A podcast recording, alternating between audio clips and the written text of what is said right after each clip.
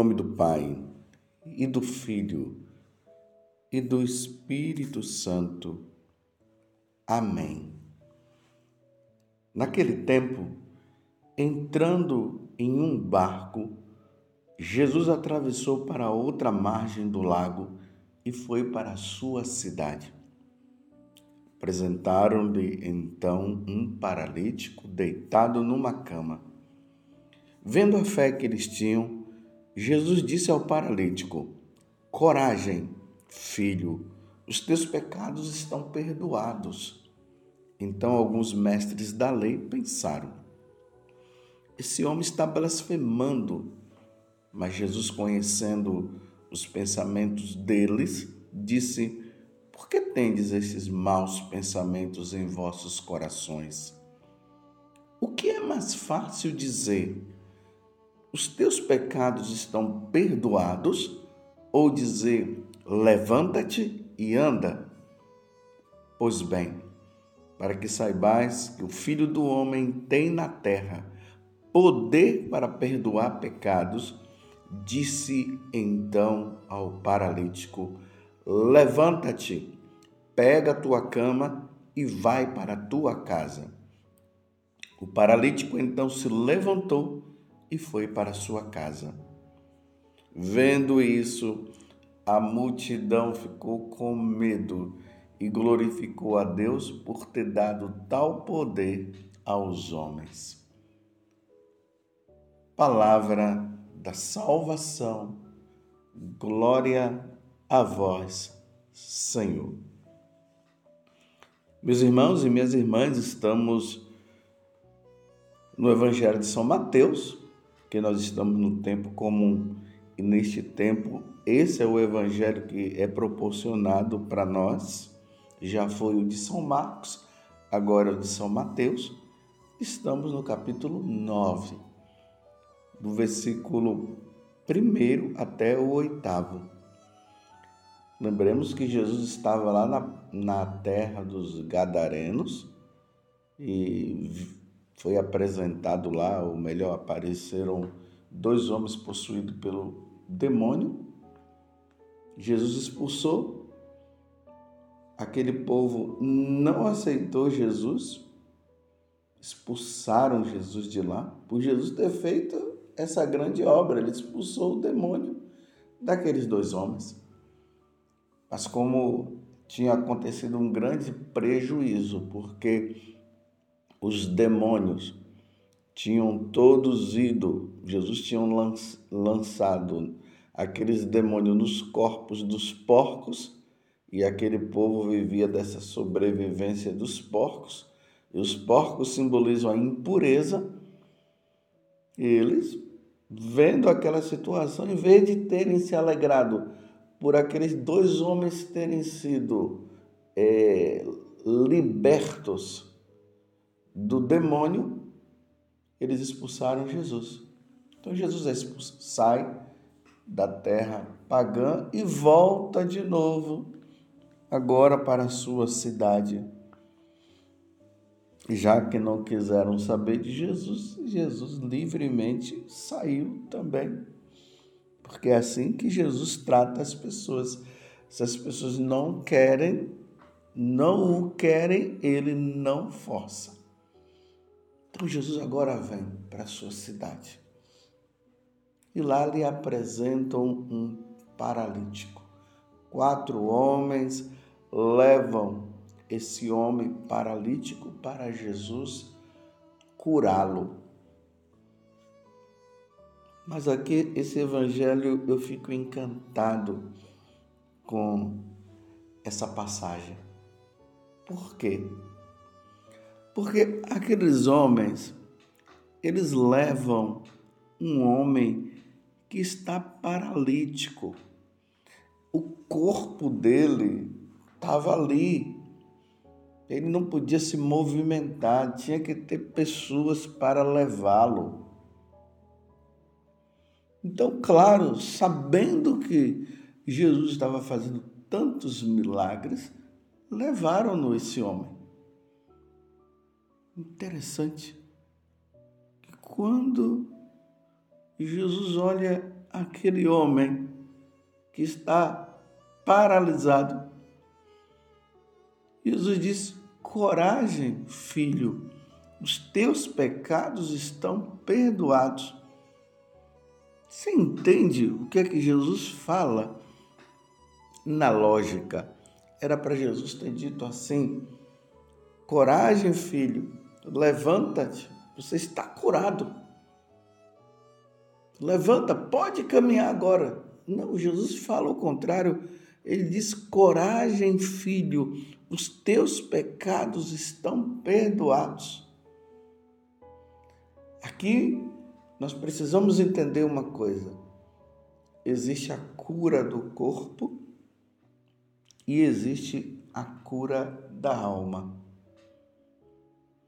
Quando Jesus olha para aquele homem, Jesus viu que a alma dele estava muito mais paralisada do que o corpo. Não é que Jesus estava menosprezando a paralisia dele, não, mas Jesus viu a necessidade de que ele precisava se curar na alma. Aqui nós vemos, meus irmãos, a importância da vinda de Jesus. Jesus veio curar a nossa alma, o pecado, meus irmãos. Pode ser que você que esteja me ouvindo agora, você possa dizer assim: graças a Deus eu não tenho paralisia nenhuma. Mas será? Bem, no corpo pode ser que você não tenha, pode ser que eu, eu também, né? Eu não estou paralisado no corpo. estou aqui, eu movimento meus braços, eu movimento os meus pés, mas e a minha alma? Como é que ela está? Porque você precisa também entender uma coisa. A única coisa que pode nos impedir de nos salvar é o pecado. A paralisia da alma é o pecado. O pecado não nos deixa entrar no céu. Isso precisa ficar claro para você. Para mim já está claro, meus irmãos.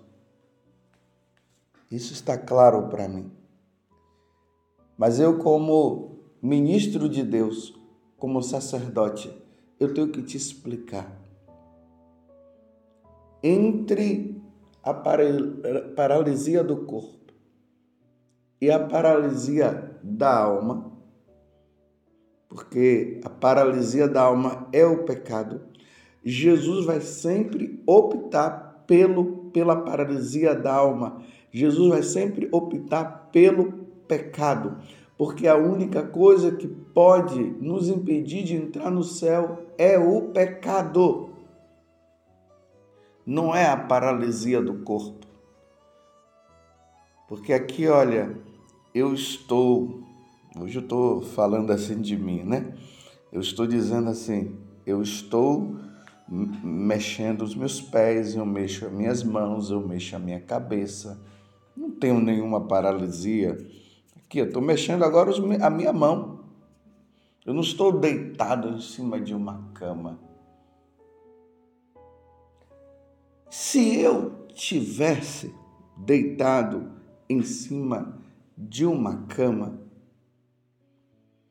e tivesse sem pecado, o Senhor estaria tranquilo, porque tanto a paralisia, essa paralisia do corpo, ela pode levar uma pessoa que esteja sem a paralisia da alma para o céu. Ela está com a paralisia no corpo, mas ela não está com a paralisia da alma.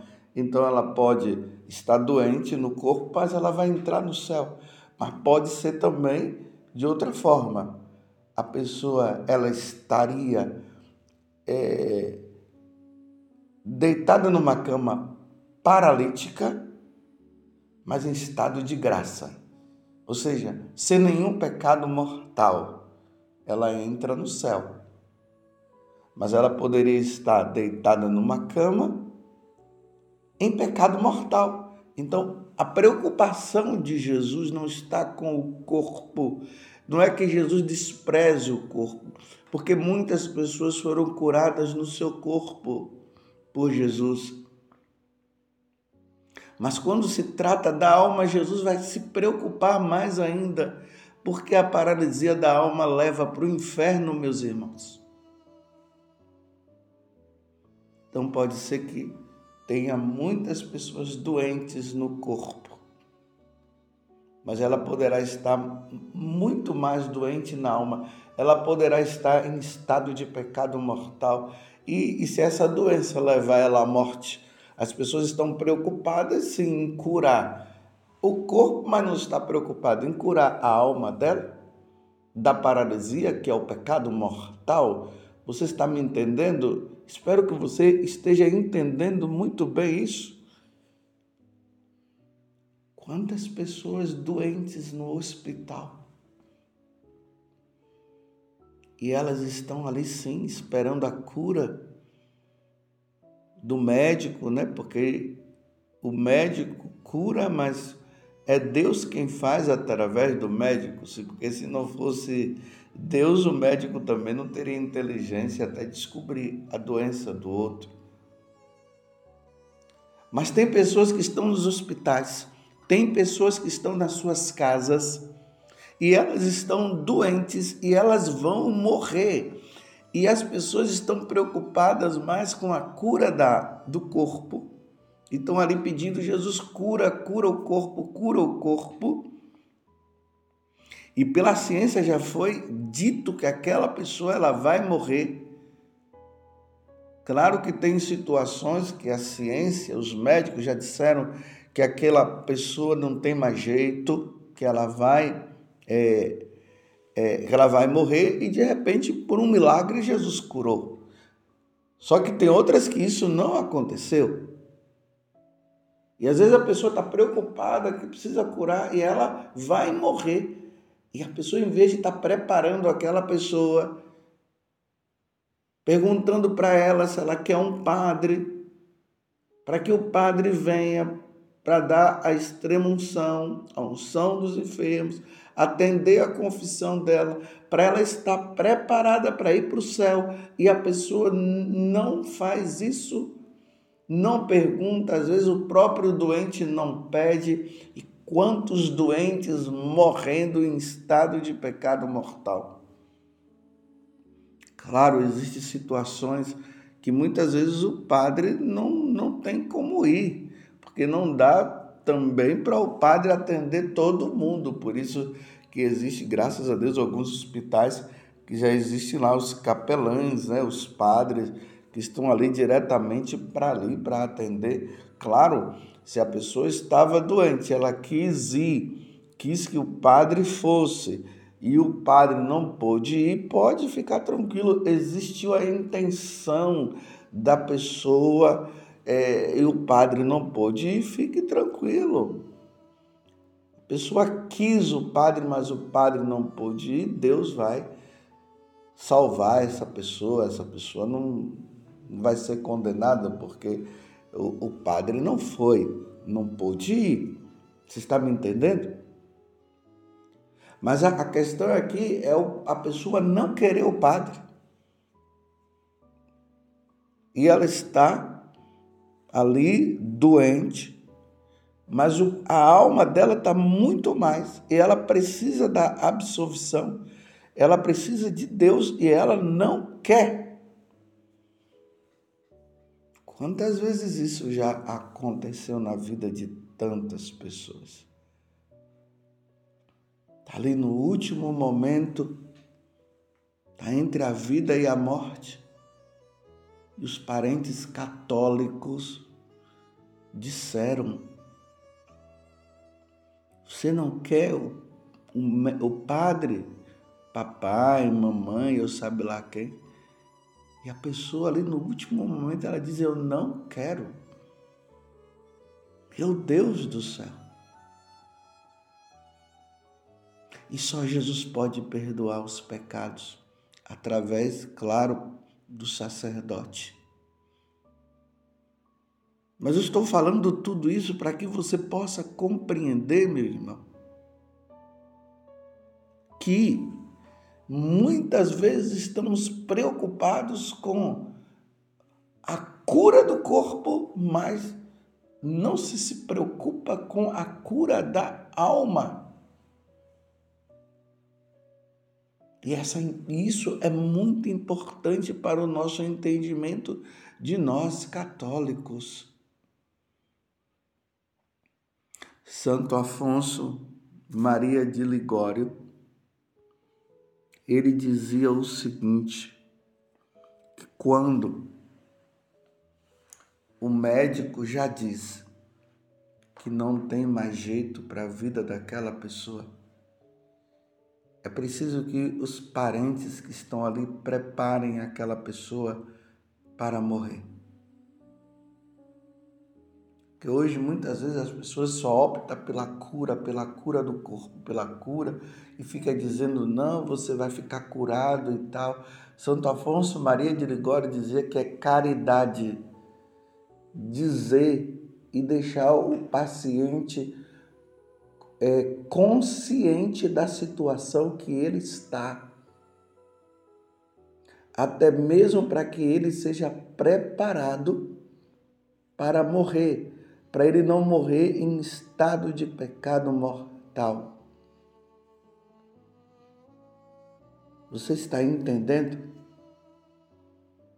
Quantas pessoas que tiveram a oportunidade até de serem preparadas para a boa morte, para morrer na graça de Deus.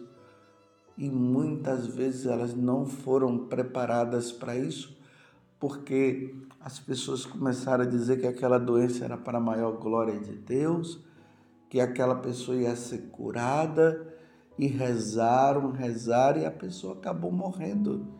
E ela morreu sem os sacramentos, morreu sem, sem a presença do sacerdote naquele momento. Estou dizendo e quero deixar é claro mais uma vez para você. Muitas vezes o sacerdote não vai poder ir, não vai poder estar. Porque de repente ele pode estar em outro, em outro compromisso, pode estar fazendo uma outra coisa e não irá. Mas se pelo menos ela foi preparada e o sacerdote não pôde ir, eu já disse, então fique em paz, o sacerdote não pôde ir. O problema maior é quando ela não é preparada ou a pessoa não quer a presença do sacerdote aí é difícil. Se nós vamos vendo na história da vida dos santos, nós vemos que nos últimos momentos é, era pedido né, o sacerdote para que o sacerdote pudesse estar lá.